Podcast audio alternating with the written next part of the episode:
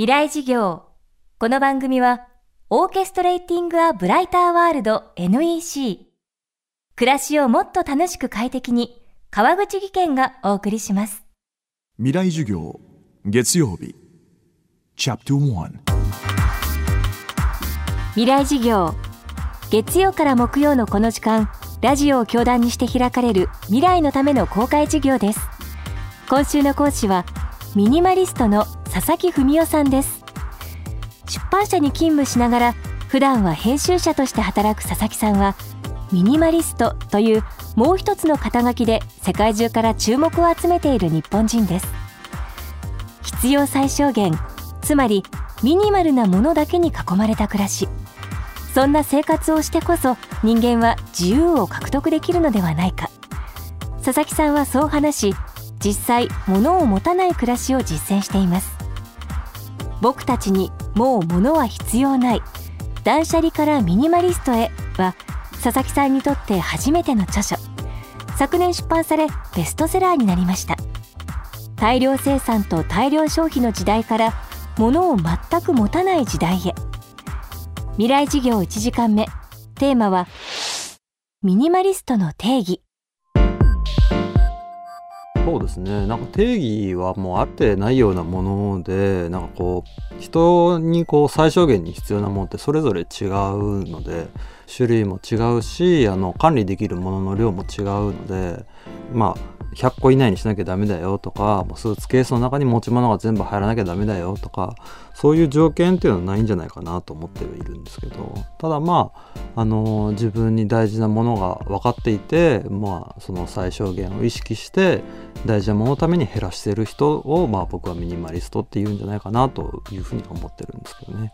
なんで僕も物を持ってた時にこう、まあ、その自分が物でにこうエネルギーとか時間とかもこう吸い取られてたっていうふうには思ってなかったんですよね。やっぱ物のせいで自分が損なわれたっていうふうには思ってなかったんですけどまあでもなくしてみるとやっぱりこう掃除も好きになりましたしなんかこ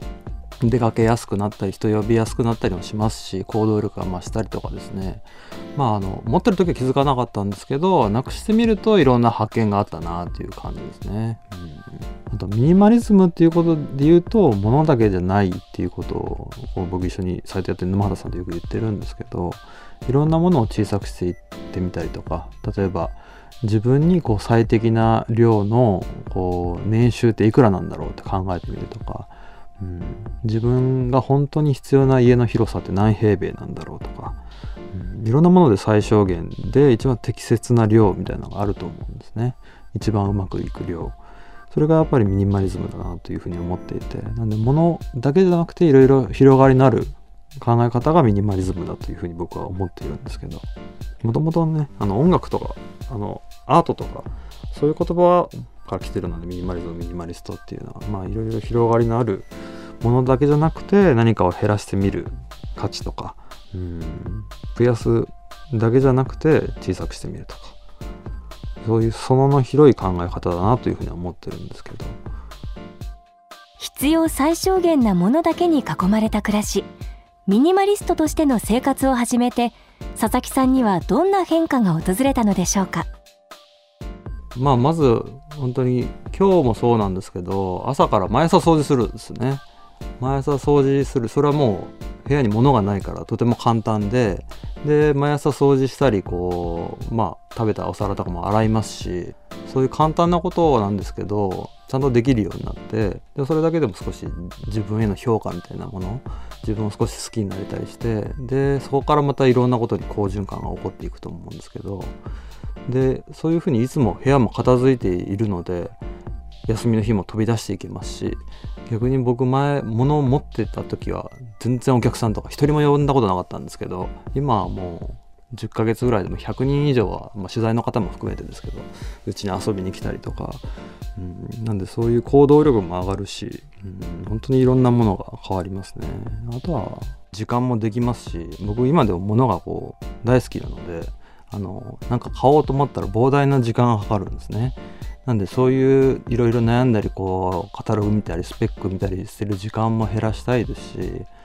まあ物を買うために生まれてきてるわけじゃないと思うんでみんな。例えば人に会いに行ったりとか旅に出たりとかそういうことに意識的に時間を使うようになってうんそうですね。買い物をしたりとか、まあ、物をこう買ったものを維持管理きれいに使えるようにしていくっていう時間をやっぱ違うことに使ってるっていう印象ですね今。満ち足りてる感じがすごくするんですよね。前は本当に持ってなかったものとかその誰かが持ってて羨ましいものとか自分が持ってないものを不足ばかり見てたんですけど、まあ、今そういうものを比べることもないですし人と。なんかこう物を減らして自分がこう物がないなって思うことがなくなって逆になんか何でも持ってるなみたいな。樽を知るっていう言葉があるんですけど、うん、なんかそういう状態に自然になったっていうすごく穏やかな気持ちにはなりましたね。未来事業今週の講師はミニマリストの佐々木文夫さんです。今日はミニマリストの定義をテーマにお送りしました。明日も佐々木文夫さんの講義をお届けします。